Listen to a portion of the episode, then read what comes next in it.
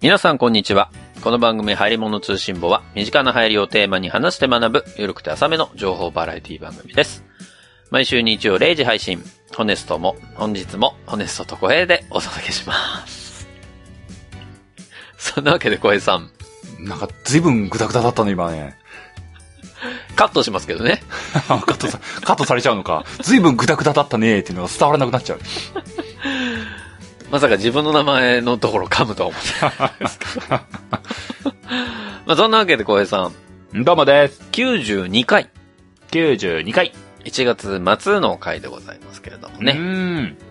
もう、1月末ですか。おなんか最近あの、ねオープニング長いって言われるから、オープニングで話すことをやめてるんですけども。うん、なんかそんな感じは感じてた。うん。でもなんか意外と短くなんねえなと思って、と最近戸惑っています。それはね、多分俺のせいだと思う。まあ、でも今日は、あの、オムニバスハヤツでございますから、うんうん。あの、お便りたくさんいただいてますからね。そうですね。もう10月からずっともらいっぱなしですからね。そうなんですよ。全然読めてないというところもありますけれども。早速今日はもう本編の方に入っていきたいと思いますよ。はいはい。じゃあ早速本編でございます。はーい。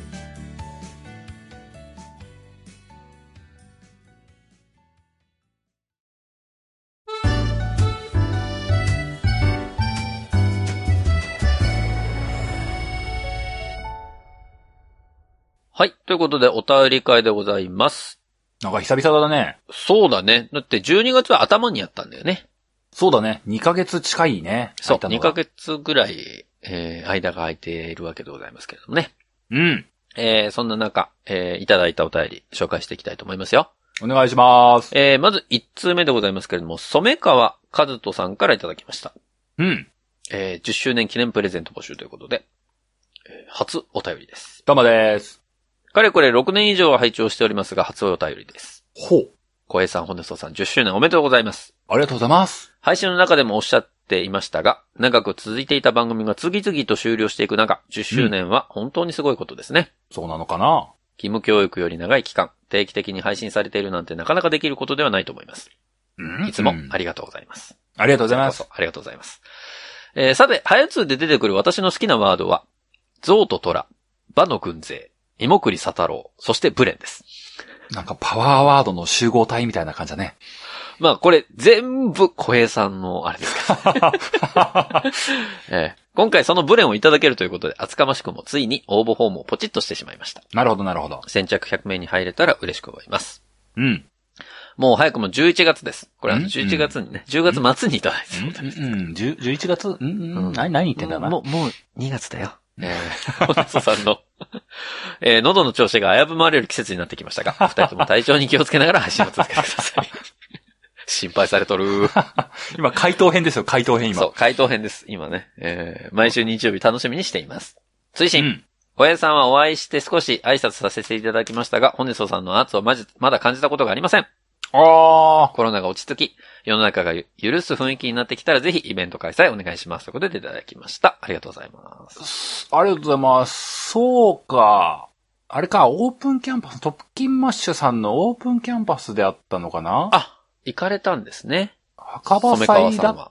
とか、ゲームなんとかのやつではなかったんだ。なんあか、どこであったか覚えてねえや、確かに。墓場店の方は、僕行ったけど、最終日は僕行ってないもんね。墓場店もあり得るか。そうそう墓場墓場店だったのか、オープンキャンパスがあたりが濃厚だな。そうだな。それだって墓場祭に来ていただいてたんだから、俺の圧感じてるはずだから。いやー、感じてないかもよ。え、そ、その可能性ある うん。マイク越しだと全然感じないかもしれない。あ、そうかそう、と遠かったからってことね。うん。もしくは、ホネスト見えてなかったかもしれないね。いやいやいや、最近肉ついてるわ。 そうか、ありがとうございます。もう6年以上聞いていただいてるということでね。そうだね。なんか、あのー、えー、どうだったかなでも、お便り初めてっていう印象じゃないんだよな。ツイッターとかなのかなそう、多分ツイッターじゃないかな。うん。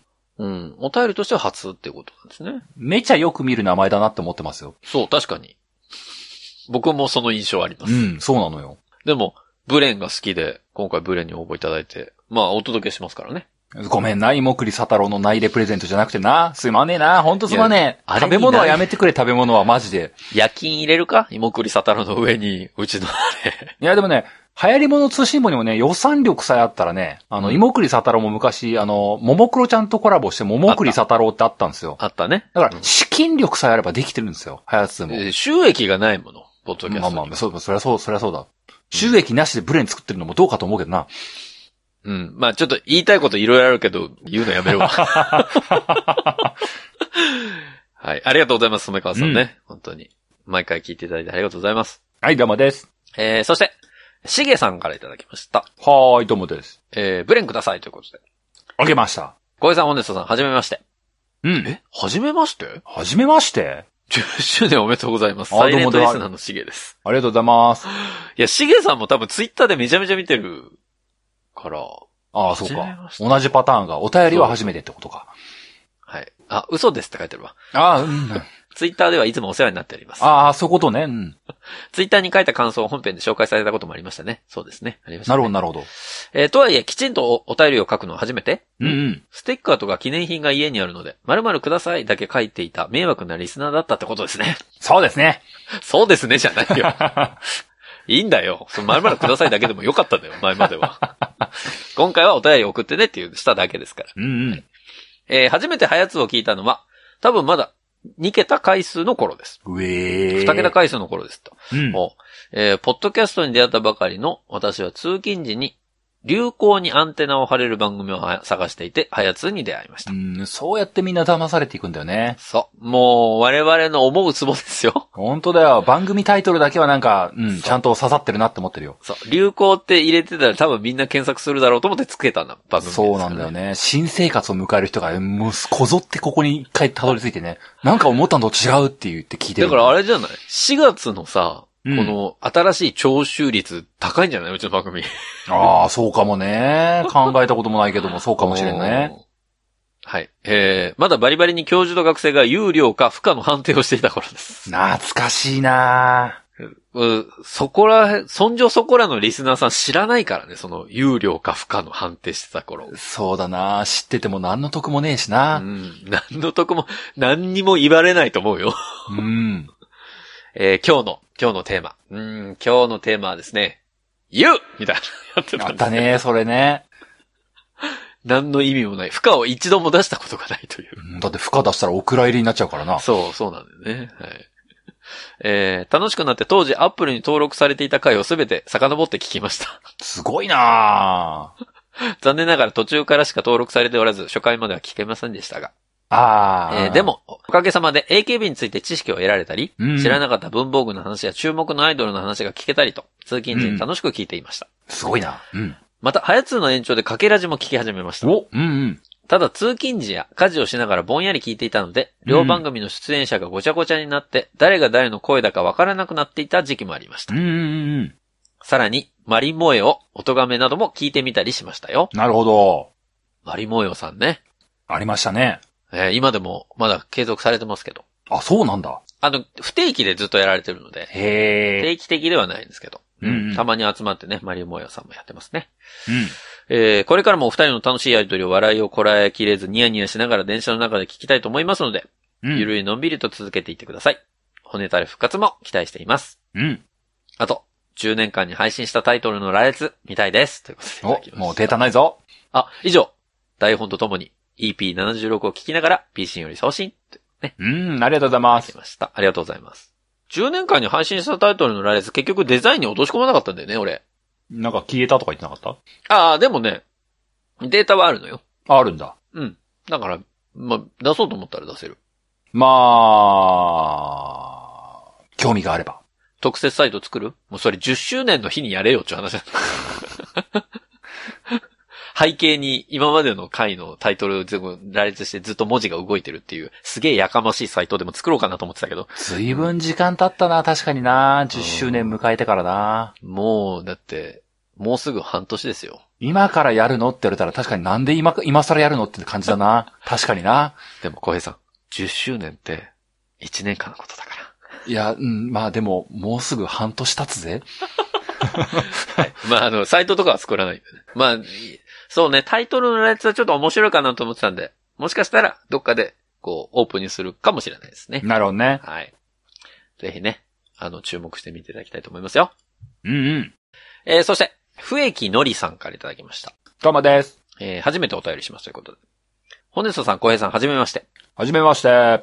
去年の春頃にポッドキャストの存在を知り、ゲームなんとかに出会い、あ、これ、一昨年の春頃ってことだね。ああ、そうだね。そういうことですね。そうですね。うん。えー、ゲームなんとかに出会い、うん。今年の春に、ハヤツにたどり着きました。去年の春に出会ったってことね。そういうことですね。過去回もすべて聞き返し、毎週日曜日の更新が待ち遠しいです。な、なるほど。文章ベタなのでメールよりツイッターでハヤツの感想をつぶやこうと思ったのですが、うん些細な内容にお二方が丁寧に返信してくださり、嬉しくなると同時にリスナーを大事にしているのだなと驚きました。うんうん。そこ疑問に感じるところじゃない からね。ポッドキャストの内容と違ってとても真面目な方たちなんですね。うんうん。いや、そう、疑問に感じるところじゃないから、そこプレゼント企画について、プレーンは私も以前愛用していました。以前、うん。ボールペン字が苦手な人にお勧めしたい一品です。なるほど。過去のブレンの回聞いてみたいです。可能であれば再配信お願いします。ラブ失礼しました。これからも配信楽しみにしていますといただきました。なるほど。ありがとうございます。まあ、この声をいただいたこともあり、うん。ね、年末にはブレンの回というのを配信、再配信ね、させていただきましたけれども。そうですね。聞いて後悔しただろ教授と学生という、このね、スタンスが何にも活かされてない番組ということがよくお分かりいただいたかなと思いますけど。うまあね。ね、リニューアル後に聞いた方、な、ね、その、過去の配信会聞いて、教授と学生って何やろうって思った方いっぱいいらっしゃると思うんですよ。うん。あの、一応コンセプト、最初、一番初期のコンセプトをお話しすると、うん。流行りに疎い教授のために、学生が最近の流行りを教えてあげるっていうスタンスから教授と学生っていう、その、シチュエーションが出来上がってるんですよ。うん。なので、教授が教えるんではなく、学生役の人が、その都度ね、こう、教授に、こう、プレゼンをするっていうスタンスでやってたんで、学生役の人がお話をしてるんですけど、うん。そこら辺の説明全くなくあれ配信してるとさ、なんで教授側が話してないんだろうみたいな話になっちゃうからさ。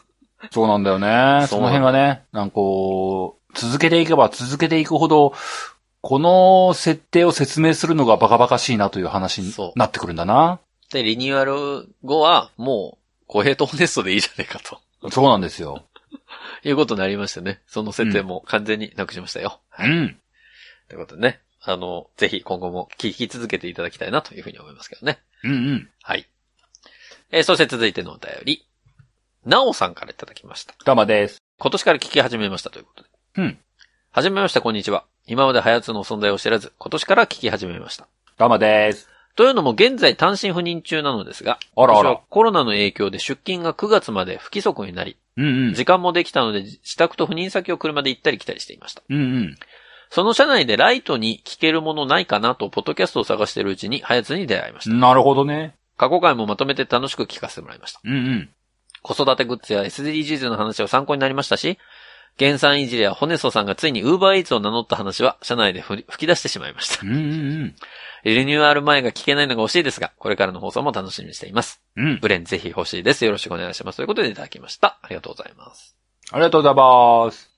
リニューアル前はね、聞かなくていいのよ。まあまあいいんですよ。うん。まあ、ただね、そ、そうだね。今年、今年というか去年か。去年の中で、生活サイクルが変わったっていうのも、まあ確かに多いんでしょうな。そうでしょうね。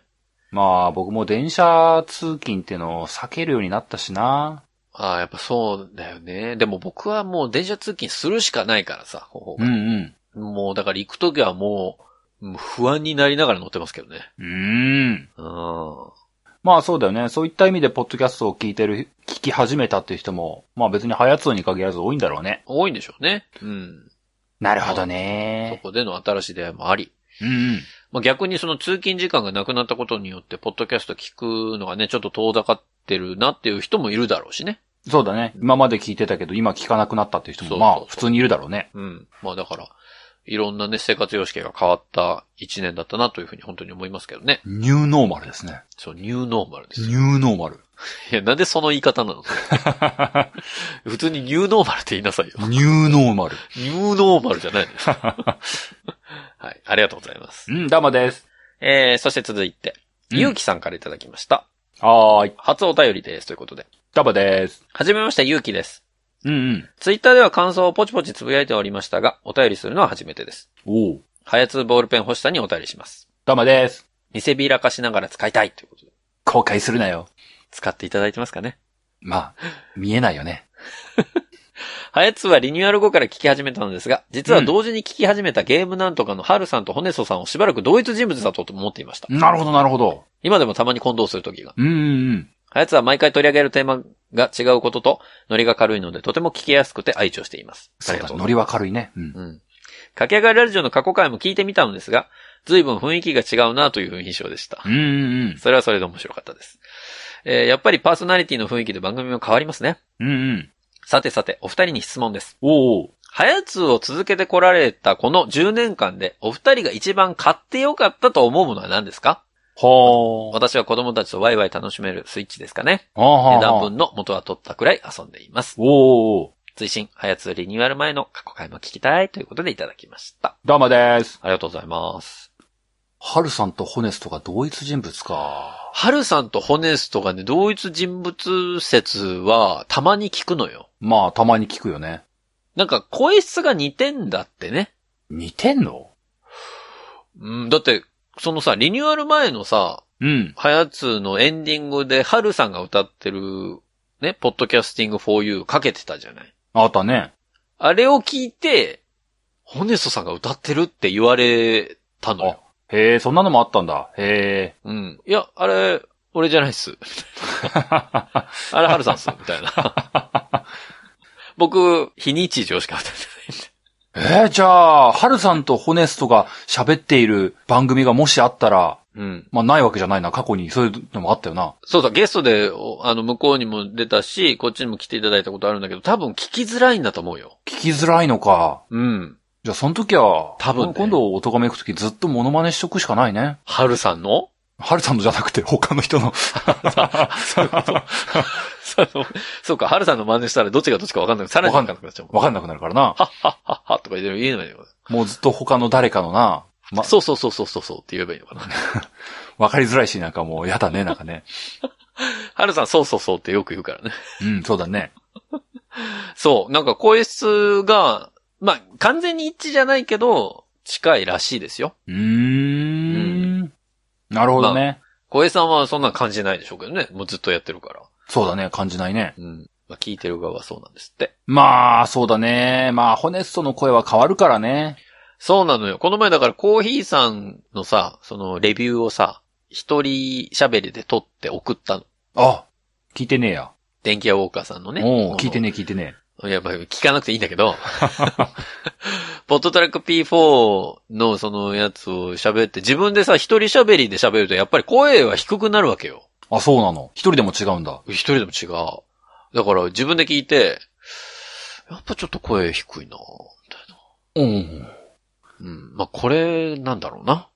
みんなが言ってるのは、みたいな。まあ、その、複数人、そうか、複数人じゃねえか、ネット越しか。ネット越しで喋るスカイプ収録の場合が今のとこ、さあさあさあ。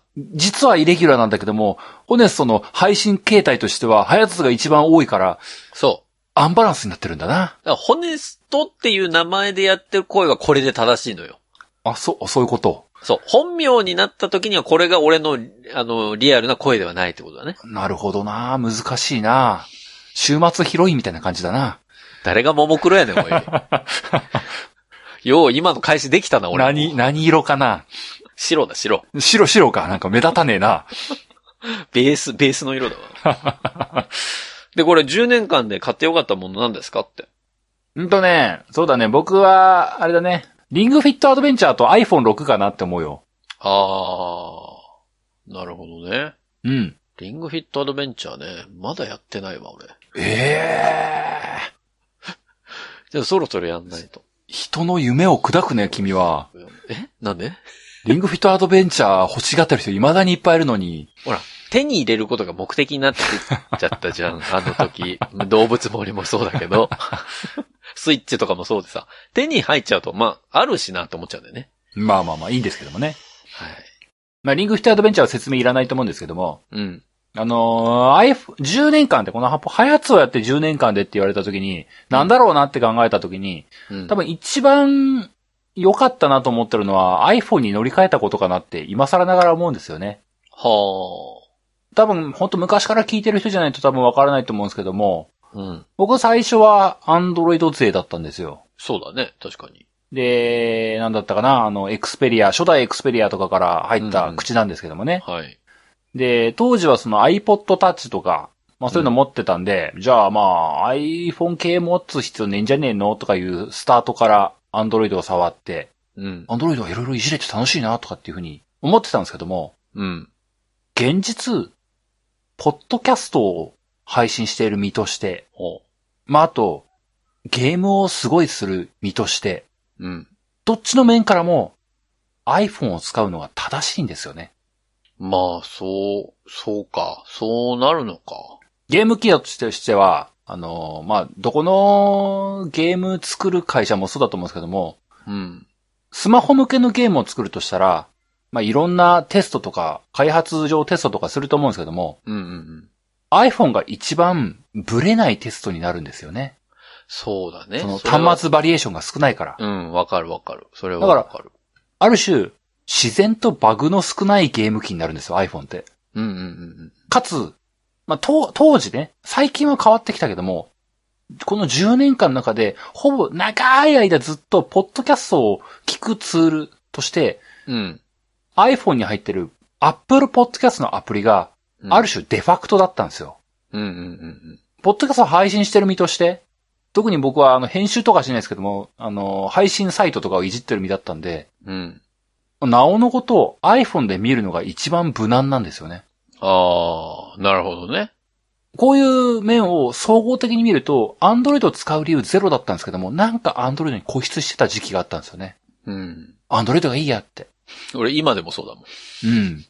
なんかまあ別に Android 嫌いになったとかないんですけども、うんあのまあ嫁さんと結婚する前ぐらいかな、結婚するちょっと前ぐらいに、うん。うん。嫁さんも Android を使ってて、携帯変えるときに、次は iPhone が一番いいかなって思って、うん。一緒のがいいって言われて、あ、わかりましたって言って iPhone に変えたって、それぐらいの動機でしかなかったんですけども、は iPhone 持ったら、うん。いや、うん。僕のライフスタイル的に iPhone が一番正しいやんってなったんですよ。あ。なるほどね。うん。なんかね。でも何この真面目な答え。 やだ、全言撤回。いや、撤回すなよ。 パナソニックのダブル踊り、踊りだけが一番良かったです。小江さんらしいチョイスに変えるなよ。うん。ダブル踊りだけが10年間で一番良かったです。俺、アンドロイドに固執してる理由は、もう近いかもしれないけど、僕も仕事でね、いろんなサービスを作らなきゃいけないんですよ。うん。で、あの、検証機の役割が一番大きいかもしれない。うん。僕もそんなことを思ってた時期やったわ。そう。アンドロイドって、いないのよ、周りに。そうだね。で、なんか、アンドロイドないっすかみたいな話をめちゃめちゃ聞いて、こう何度俺のアンドロイド機を テストで使ったかみたいなそうそうそ話があるから、まあ、アンドロイドはちょっと捨てられないのと、あとはね、合わせて会社の社用携帯が iPhone なんだよね。う。うん、うん。 iPhone になったから、うんうん。もう2台持ちだから別にいいかなっていうところがあって、まあ、個人携帯 iPhone に変えてないんですけど。うん僕が10年間で買ったものの中で一番良かったものうん。うん。マンションかな。うわー。二村さん。どうしたんすかいや、マンションってね。どうしたんすか違う違う。静岡のドンになったとは聞きましたけども。嘘。嘘です。あの、違います。二村さんじゃない です。僕はあの、iPad かもしんない。あ、なんか、だいぶ今グレードが落ちた。グレード落ちたというか、なんだろう。iOS 系はすごく生活を変えてくれたなっていうのは間違いないんだけど、はあ、はなんだろうね。やっぱり iPad って今までちょっと敬遠してたの買うまでは。あ、そうなのなんかそんな、いらねえじゃん、パソコンあったら。それで十分じゃんと思ってたわけ。うん、うんうん。でもこの Apple Pencil と iPad の、この、なんだろう、ちょっとしたメモをするときとか、なんかアイデア出たときにメモるとか、うんうん。そういうときの使い勝手も抜群だし、うんうん。何よりあの、iPad を買ってから、TVer と Amazon プライムをめちゃめちゃ見るようになったのよで。それまでさ、子育てやっててテレビなんか見れなかったわけ。うん。ドラマも含めて。うんうん。で、その当時まだ TVer にもあんまり番組提供されてなかったっていうのもあるんだけど、うんうん。ちょうど iPad を買ったぐらいの時期から TVer がいろんなその各民放の番組をこう、入れるようになってきて、なるほど。もう、ぶ自分の見たい番組はほぼ TVer で見れるんですよ。ドラマも、バラエティも。なるほどね。だから、なんだろうね。もうテレビはほぼ見なくなった。そういう意味で言うと。だから CM なんか知らないもん。今の世の中の。でも、テレビを見なくなったけども、iPad でテレビ見てるみたいな話でしょあ、そうそうそうそう。だから、なんだろうね。TVer で流れる CM 広告しか僕見ないから、うん。世の中一般でどういう新製品が出たかっていう情報はほぼわかんなくなっちゃったかも。でなる、ほどね。あの、昔はテレビでさ、流し見みたいのあったわけよ。うん。なんかお昼にとりあえず、なんかちょっとね、土日つけて、なんか情報番組見るみたいなのあったけど、それもなくなったから、うんうん。だから本当に見たいバラエティと見たいテレビしか見ない。そして、ダイナマイトボートレースの CM しか見てなうい。ーん。かな、今は。まあ、現代っ子になったね。現代っ子になりました。そううんまあ、子育てがこう相まってってことももちろんあるけどね。まあまあ、そうでしょうね。うん。まあだから、買ってよかったのは、そこかな、一番は。なるほどね。はい。 iPad ですって。まあそんな感じですよ。どんな iPhone 信者番組なんだよ。全然違いますけどね。うん。そして続いてです。うん。えー、コードサラシコさんからいただきました。なんか難しい名前の人来たね。重い毛布。甘いマウフ。はじめまして。最う近ん入り物通信簿を知りまして、リニューアル後からの文を通勤中の車の中で聞いております。ダマです。時々一人で笑っているので、対向車の人に変な目で見られてないか心配です。大丈夫、大丈夫。さて、エピソード77で紹介されていました重い毛布が気になりまして、ニトリに見に行きました。うんうん。そうしたら現在品薄で、再入荷は12月中旬と言われました。なるほどね。みんな早つを聞いて買っているのだなと思ったんですが、うん。店員さんに聞いたら結構早い段階で品薄になったそう です。違った、正式に違った回答が店員さんから来た。迷いましたが結局1枚予約してしまいました。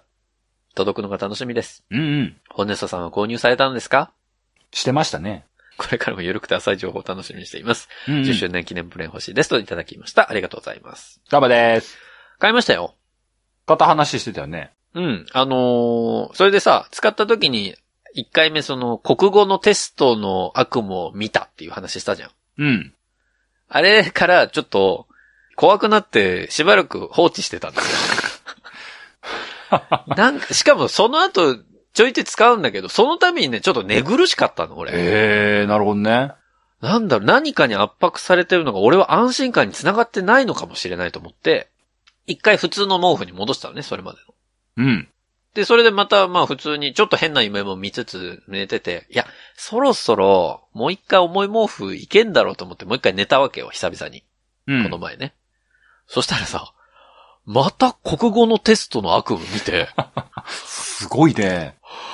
あ、俺これ、ダメなんじゃないかなと思ってんだよ。へえ、そういうパターンもあるんだね。そう。シチュエーションは違ったんだけど、同じような、この気分の悪い夢を見ちゃったのよ。ええだからなんか体調というか自分の体に合わない人もいるんだろうなっていうのは感じてる。まあまあ、そりゃそうだね。うん。だからあの、全員が全員合うわけではないので、皆さん気をつけて購入してください。本当ですよ。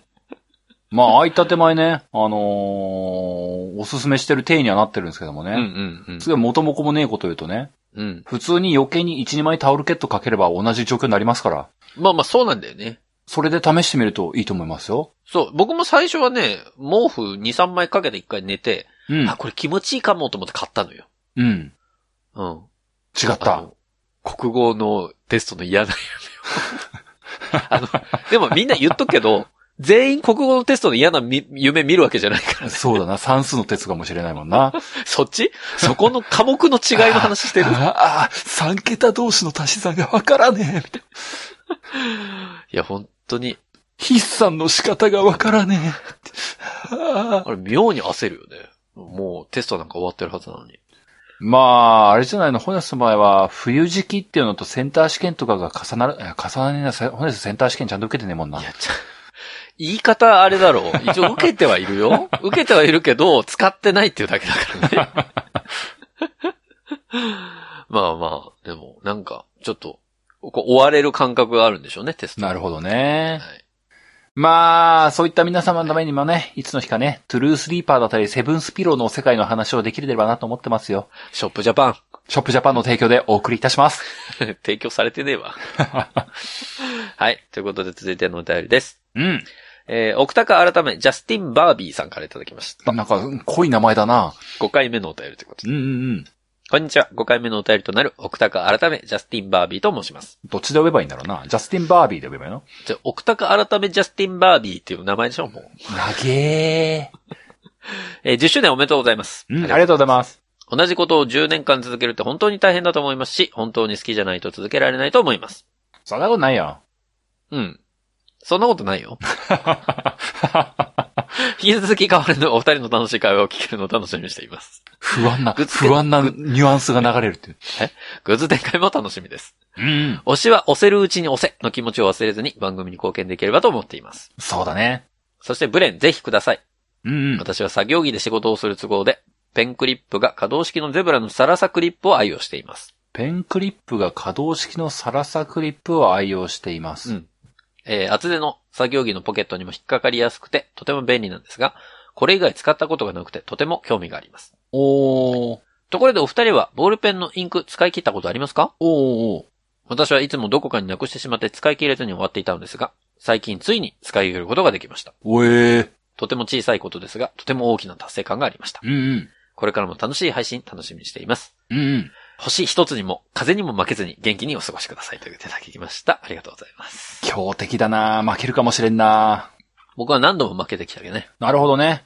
うーん。ゼブラのサラサクリップを使ってたら、ブレンは合わねえんじゃねえかなって思っちゃうけどな。まあ、そうだね。クリップ部分がちょっとちっちゃいんだな。まあ、その場合は、我慢してくれよな。来週もまた見てくれよな、みたいなテンションで言うのやめてもらっていいですか来週もまた見てくれよな。でもそうね。このクリップ部分が重要だとすると、ちょっとブレンは、クリップはそこまで強くないんで、そうなのよ。あのクリップの部分ね、負荷かけるとね、あそこボロボロになってくるんだよまねあ。パキーンってなっちゃうしね。ごめんな我慢してくれよな。うん だから、我慢してくれよな、じゃ ないの。まあでもお送りしましたんで、ぜひね、うんまあ今もう使っていただいてると思いますけど、うんうん。ありがとうございます。えーと、なんだろうな。インクリでしょうん。あのー、なんでしょうか、僕はね、まあ、この番組でも何回か話したことあるんで、覚えてる方はいるかもしれないですけども、僕左利きなんですよ。ああ、言ってましたねで。左利きの影響もあって、うんあのー正直、ボールペンとかって、うん。持つ角度が傾きがちなんですよね。はいはいはいはい。で、インクがかすれがち、詰まりがちなんですよ。うんうん。それもあって、僕は、ボールペンを使い切るってことがほぼほぼないというか、あうの、ん結構余った状態なのにかすれてくるっていうのがすごく嫌だったんですよね。ほうほうほう。で、なんだろうな。学生時代、多分高校ぐらいかな。そのぐらいの頃に、あの、加圧式のボールペンっていうパワータンクっていうものっていうやつと出会ったんですよ。一回言ってましたもんね、パワータンクの話。うん。僕、未だにこれが世界最強のボールペンだと思ってるんですけども、うんうん。あの、これがね、あの、加圧式っていうだけあってね、あの、左利きの僕でもインクがかすれなかったんですよ。さらさらかけると。サラサラじゃないの。あのね、あのボールペンはね、逆さ持ちでも書けるっていうボールペンなのよ。そっかそっか、その宇宙でもかけるみたいな、そんな感じの CM でしたよね、確か。そうそうそうそう。あの、普通ボールペンってさ、ペン先下に向かなきゃ書けないじゃないですか。う。うん当たり前ですけども。うん。まあ、インクが落ちてくるわけそでう。すこかれらねが、ペン先が上に向いてても書けるっていうボールペンなんですよ。うんうんそれこそ現場向きのボールペンなんですよ、あれって。うんうんうん。それが、左利きの僕にとってはとても良くて、超、超大ヒット。もう、鬼滅の刃ばりの大ヒットをかましたんですよ、僕の中で。文房具界のね。そう、うわーって何でもかんでもパワータンクしたいっていうぐらいの ね。一時期本当高校、大学くらいの頃はパワータンクの3色0.5と0.7を全部買い揃えるみたいな勢いだったんですすよ。ごいじゃん。う超大愛用してんじゃん。大ヒット、家にも、もう会社に、入社した後も会社にも何本かストックで置くし、会社のカバンの中にもボンボンボン入れまくるして、手帳にもずっとぶっ刺しっぱなしでこう、パワータンクしか使わない時期があったんですけども、ほ。その後、2010何年ぐらいううんうん。もうかなり最近になった頃に、はいジェットストリームをうん。使わず嫌いしてたんですけども、ジェットストリームを使ってみた時に、うん。そっちの方は加圧じゃないんだけども、うん。インク性能というか、性質が滑らかがゆえに、はい。へ左利きでもかすれない現象ってものに遭遇しまして、え、すごいね。あれみんながジェットストリームいいって言ってたけど、本当だーってなって、普通にいい製品だった。う、うわーってなって、あの、パワータンクとジェットストリームが、もうこ、二大巨頭、これがもう、あの、水柱と円柱だなって思ってしまったんですよ。すごい、もう映画版までできたじゃん。そう、ボールペン界の柱ですわーって思ったんですよ。うまいのか、今さで、僕はブレンを、ブレンを紹介しましたけども、ブレンはそこまで気に入ってないんです。ざまあみろっていう感じなんですよね。 あははははん。でも、さ、ブレンの回の時だったかな忘れたけど、うん。言いましたけど、僕もジェットストリーム使ったことなかったんですよ。あ、そうなの。それまでね。うんうん。だって僕のボールペンはあのさ、よくさ、その、市役所とかに置いてあるさ、うキんャップ式の、もう、10本何百円で売って る、あのボールペンが一番好きだったんだから、俺。でも、ゼブラのやつなんだね。そうそう、ゼブラのやつだけど。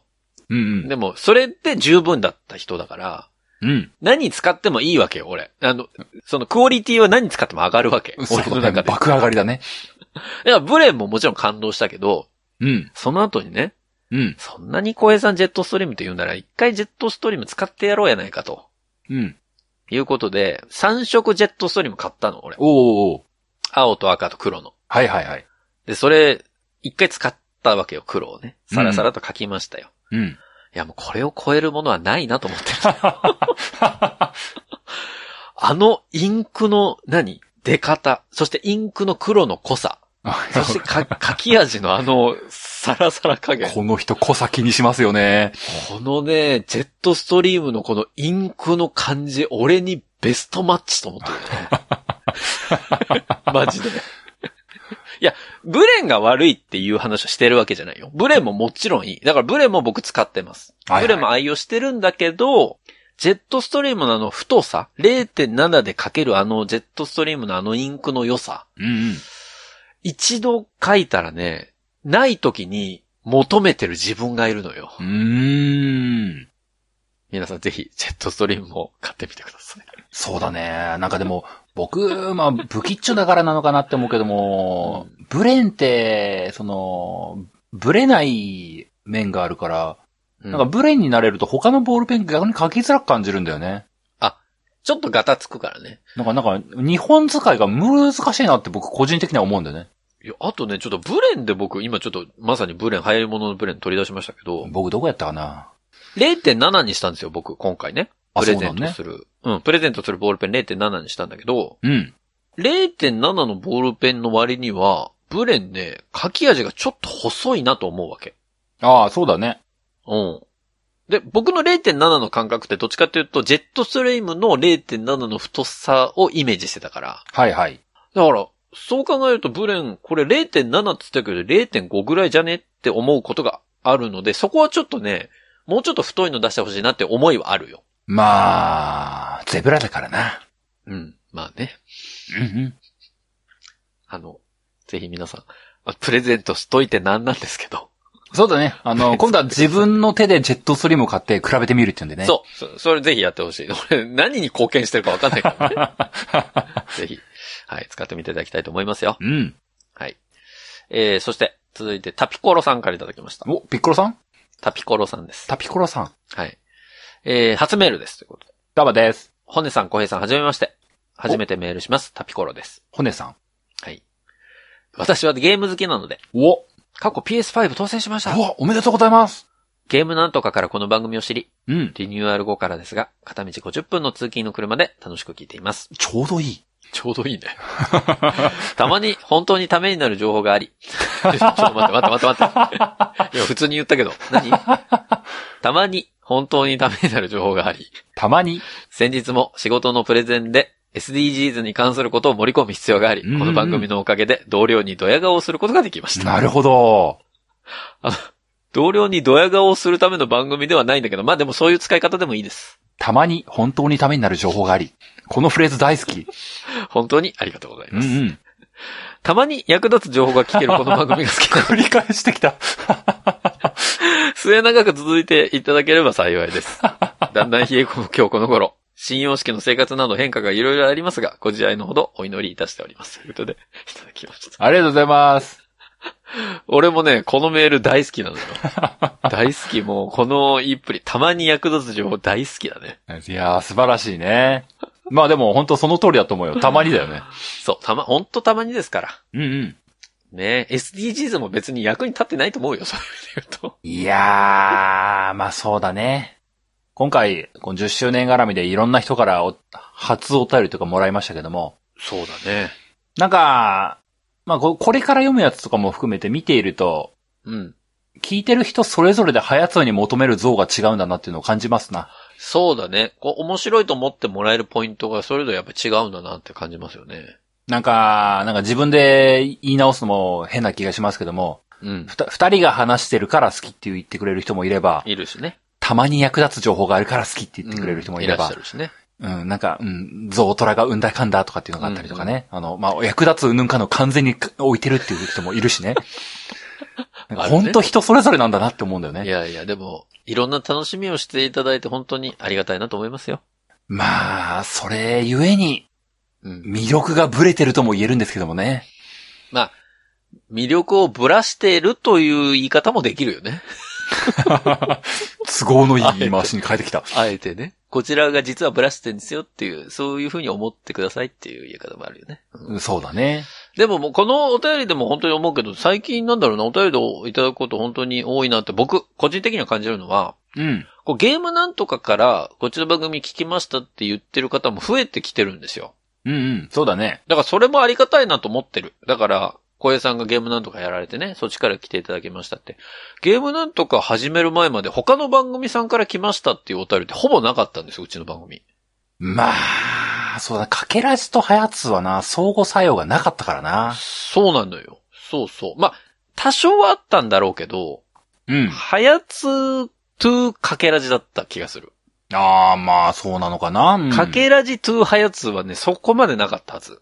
まあ、そうかもしれないな。そう。だから、そう、そういう意味では、だから、ゲームなんとかから入ってきていただいて、そのまま聞き続けていただけるっていうのはすごいありがたいし、そうね、他の番組さんから、でも他の番組聞いてきましたって、本当にうちの番組少ないからね。まあ、現実紹介されることはないからね。そうそう。だから、あの、紹介していただいてる番組さんはね、あの、はやつーさんをちょっと取り上げさせていただきましたみたいなツイッターで見たときは、うんうんその番組さん聞かせていただくことももちろんあるんだけど、そう。なんか紹介、なんだろうね。そもそもうちの番組は何かを紹介してる番組だからさ、その番組を紹介はしないんだろうね、みんなね。まあ、でも。とは思うよ。だから、そ、それに不満を感じてるとかそういうことじゃなくて、うんうん。まあ、その紹介はしづらい番組なんだろうなっていうのは、まあ自分たちが感じるところではあるけども。まあ、他番組さんと交流するっていうのは未だにないからね。そこほぼは、ないねし。ょうがないかなって思うけどね。うん。まあ、でも、うちの番組から積極的に資格を送っていきたいなと思いますよ。どこに送ろうかなだ。からまず、どんぐりさんでしょ。どんぐりには送らないでほしいんだななんでだどよ。んぐりの良さが壊れちゃうからあな。そうか、我々が介在してはいけない領域か、あそこは。うん。僕自分が好きな番組にはなんか自分の手が回ってほしくないんだよね。なんか余波を受けてほしくないんだよね。だから、ゆとたわさんなんか、まあ、うちの番組よりもはるかにもう、上まあ、どんぐりさんもそうだけど、まあ、ね、よっぽど有名な番組さんですから、別に、うちの番組を紹介せずとも皆さんご存知だと思うけど、うちの番組送りたい番組ってどこだろうな。どこだろうな。あんのかな。まあでもな。相手してくれんのかな。春さんとか。まあ、そうゆだよゆとたわさんギリギリ相手してくれっかなって思ってるぐらいだからな。そうね。相手してくれるかな、今もう。うん、相手してくれないか。そうするとな、うん、そうだな、うん。泣いてるか。それが一番いいと思う。 うん、僕はね、うん。最近さ、その、こ小江さんも知ってると思うけど、う僕、んこう、ポッドキャスト聞く上で、なんだろう、やっぱ、声フェチなんですよ、僕。声フェチ。好好きな声ってあるじゃん。きな声。で、僕は、その、春さんの声ももちろん好きだし、うん。まあ、ふもさんの声も好きなんですよ。うんうん。こう、耳に浸透するうんうん。感じね。あとはもちろん、農家の種のコッティさんの声も好きだし、まあ、鶴ちゃんもいい声してんなと思うし、うん。あと最近、 おー、てつさいや、てつさんも好きなだあ、あそこの番組全員好きなのよ。ん なるほど、なるほど。てつさんも、こっちーさんも、つるちゃんさんも好きなのよ。つるちゃんさんっていう、間違えたね。つるちゃんも好きなんだけど。 つるちゃんさん ね。最近そう、言いたいのはその、てつさんが好きじゃないとかじゃなく て、あの、最近好きな人が、こ声が好きな人がいいたなと思って、それ言おうと思ったんだけどさ、うん。稲見まものあ、はいはいはい。お二人。はいはいはい。あの二人の声僕めちゃめちゃ好きなのよ。好きな声質なの。うえで、はじめちゃんも好きだし、ー、はじめちゃんね。ゆうかっぺさんはいはい。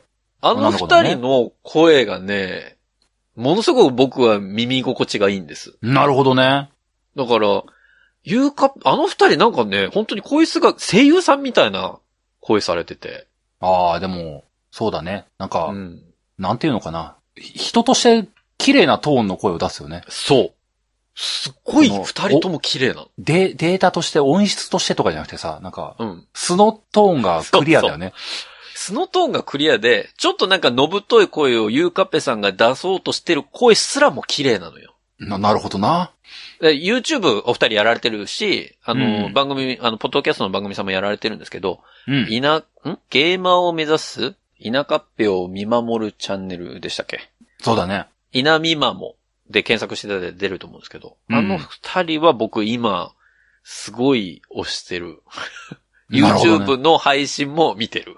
あ、すごいね。すごい入りよ、い入り込み具合だね。うん。いや、いいなと思って見てる二人ですよ。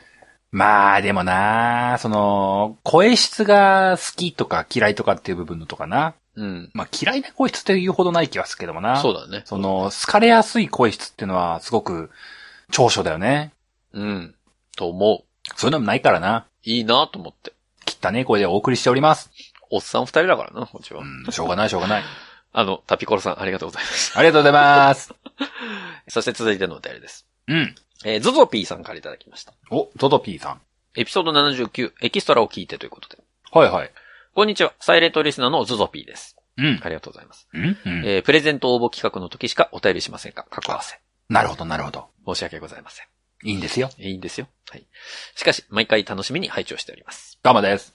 エピソード79で大受けしたのが、エキストラ待ち時間で小平さんが言った、ポッドキャスト収録はギリギリ OK かなのところで、持ってたコーヒーをこぼしちゃいました。そんなにかね。今、ドラマを55インチのテレビで見ているため、エキストラの仕草などがよく目につくので気になっていたことがだいぶわかりました。うん。これからのドラマ、過去エキストラさんたちの見方も変わっていきそうです。大変勉強になりました。えー、希望ブレ、ブレンちょうだい。よろしく。ということでいただきました。ありがとうございまありがとうございます。す。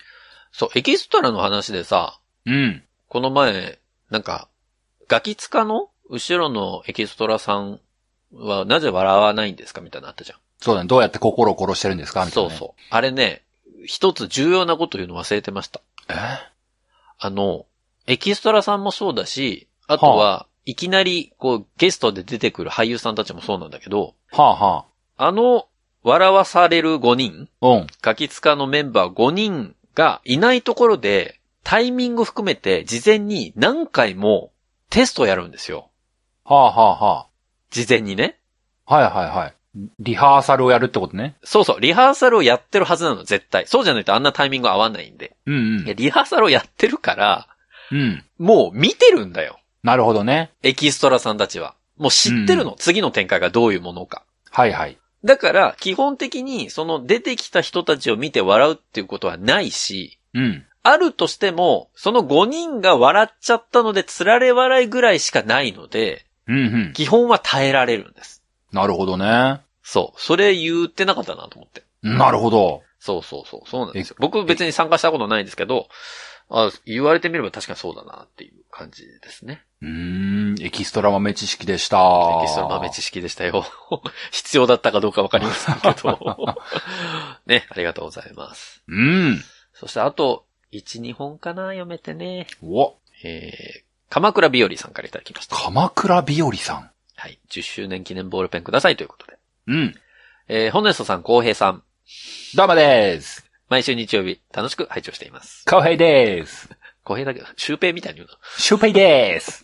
ポッドキャストを聞き始めたから、スイッチ動物の森、えー、アイリス炊飯器を購入。えすっかり、ハリモノ通信簿にハマってしまいました。え、えちょっと待って待ってちょっと時を戻そう。まさかの。 ここで、繋がってくる。買いすぎだろう。スイッチと動物の森買って、アイリス大山の炊飯器買ったのあれ、ホネストじゃないのこれ。お俺じゃん。俺、か、ホネストって鎌倉住んでたっけあ、鎌倉、え、神奈川っつうとハルさんだよな。あ、ハルさんとホネストが一向一致、あれいや、今日の話が全部繋がってい繋がく。ってないのよ、それ。ミステリーじゃないの、うちの番組。今まで全部のお便り伏線だったってことだとしたら、俺、ふもさんと結婚してることになっちゃう から。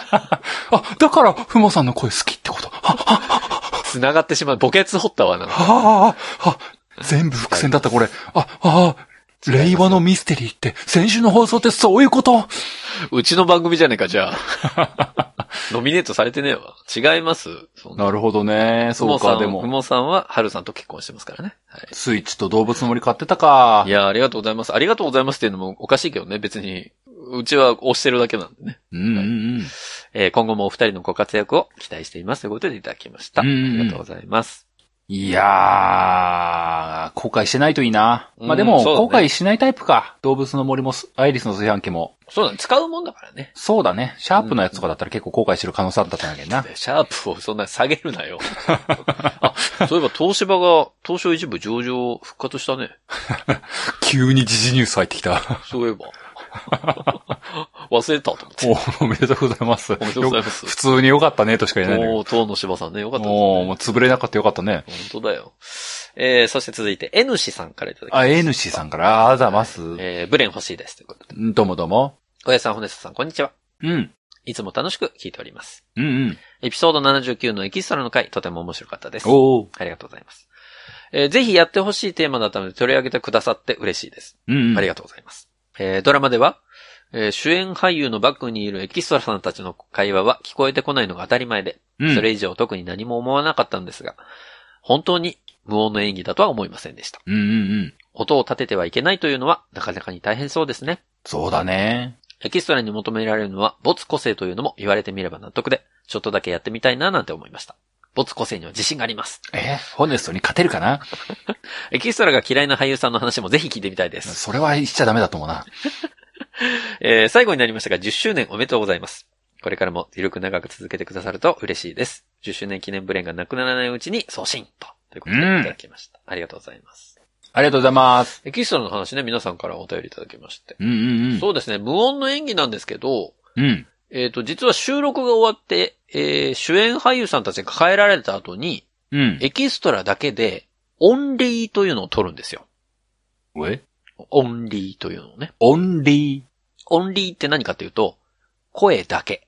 声だけ。声だけ撮ることがあって、それは何かっていうと、はあ。後ろの雰囲気、人いるのに、声全く聞こえないっていうのもおかしいじゃないですか。はあはあはあ。で、あとは、すごいものすごい監修がいるのに、歓声が聞こえないっていうのもおかしいじゃないですか。わーみたいな音ってこそとう。そういう時に、収録の時には無音でやるんだけど、後で音を別で被せるために、こう、人々が喋ってるような雰囲気の声を、音だけ最後に撮るんです。なんか、ホネストやハルさんの編集みたいだね。いや、ほんと、ほんとそんな感じ。だから編集のために、雑多なこう、ざわざわしてる音っていうのを後取りするんですよ。それで、そ本当れを、あの、俳優さんの、えーセリフの後ろにかませるっていう。それ何言ってもいいの何言ってもいいです。あの公平でーす。すとか言ってもいいのえ公平でーすとか言っててもいいえのいいいいですよ。お、いいのいいの。聞こえないもん、だって。ええ公平でーす。お便りありがとうございます。とか言ってもいいのはっきり聞こえなきゃ何言っても大丈夫。う ん、入り物通信もでーす。時を戻そうとかでも大丈夫。みんな、入るもの寿司も聞いてねー。とか言っても。なんか、そのドラマ見たら入り物通信も聞きたくなってきたな、つったら。すっ効果がごあっいたんだけど薄く、効果入るもの寿司も聞いてねー。とか。いいよ。言ってもいい。使われるかとかわかんないけど。なるほどそこね。あ、じゃあまあまあ、そこは期待込めて言うしかないよね。そんが。そなう場そう面そだうったらね。でも全然、あの、普通に喋っててくださいって言われるんで。なるほどね。普通に喋ってればいいんだ。じゃあ、いつも通りの早やつでやればいいんだ。全然いいよ。全ど然ういいも、よ公平。でーす。から始まって。さあ、ということで今日はですね、みたいな話しても大丈 夫。やってみてえな、一回 それ。それさ、それいざやったらさ、絶対怒られるよね。いや、でも、何言ってもいいって言われながらも怒られるよね。でも聞こえない、本当に聞こえないから。他の人がいろいろ喋ってるから、本当に紛れちゃうのよ、本当に。じゃあ、張り気味でやるしかないか。張り気味にやったらバレるわ、それ は。それはバレる。あ、最後にじゃあ一通だけ読んどきましょう。お、なんすかアヒル太郎さんからいただきました。およちよち父、読みました。あ、なんかずいぶん昔の話題来たね。小江さん、ホネストさん、こんにちは。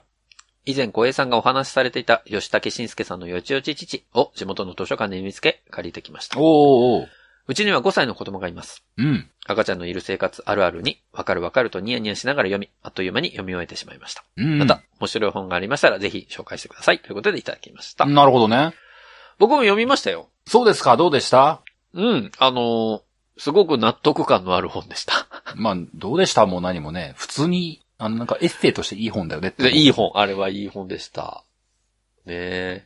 まあ、ぜひ、だから読んでほしいですね。いろんな。パパ、パパに読んでほしいね。やっぱりね。なんかこう、吉武慎介さんのこう、あのイラストのテイストありきでね、うん。あの、あ、この人、いい考え方するなって思いながらね。。そうで、吉武慎介のあの、写真とか見るとね、あ、なんか、思ったより結構がっつりした感じだなって思ってね。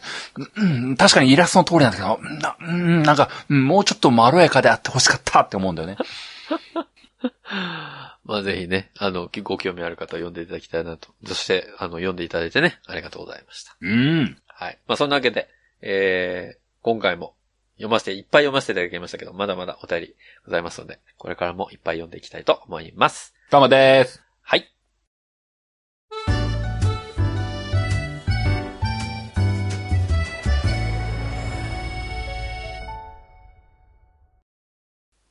流行り物通信簿は、パーソナリティ2人が考える面白みを優先した番組作りを行っております。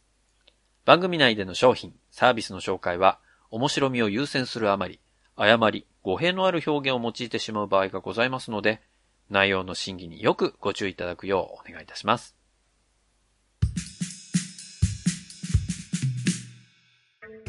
はい、エンディングです。ん。ね、皆さんからのお便り、まだまだ、あーありますけれども、えー今回もですね、えー10周年記念ブレンにご応募いただいた皆さんからのお便り読ませていただきました。今日も相当読んだんだけどな、10本近く読んだと思うんだけども、このペースで言っても、全然終わらないな。このペースで言ったら、だってあと10ヶ月かかるわけでしょマジはい、今、まで100何本あるわけですから。散々緩めに10周年イヤーって言ってるけど終わんねえじゃん。あ イヤーとか言ってなんか、 11、11年に被ってきてしまう可能性イがある。ヤーとかだいぶこう緩めには、あの条件設定したけども、全然収まんねえじゃん。もうそうなったらそうなったで、2021年の10月10日付近の回で、あの、残り全部を読むっ ていう。 1年前のお便りまだ読んでまーす。まあでも、リアル時を戻そうがここで発動しちゃうじゃないか本よ。当ですよ。もう、もっとね、あの、たくさん皆さんからのお便りご紹介していきたいと思いますので、これからもうね、んすべてを読むっていうことを、まあ、やっていきたいと思いますんで。えーそう言っても皆さんからのお便り、まだまだね、あの、通常お便りもお待ちしておりますよ。うん、ぱったりとやんでるからね。はい。わ我々はリアルタイムで読んでますんで、あの、そこん あの、あ、これ面白かったですっていう意見、まだまだね、募集をしております。お便りは番組ホームページなどのお便りフォームからお送りください。番組ホームページはハリモノ通信簿で検索するとアクセスいただけます。また、ツイッターをご利用の方は、ハッシュタグハヤツを使ったツイートも募集中です。皆さんからのメッセージお待ちしております。えーそんなわけで、ハリモノ通信簿第92回は以上でおしまいです。また次回お会いできればと思います。お相手は私、ホネストと。小平でした。さあ皆さん次回まで。ごきげんよう。さようなら。また来週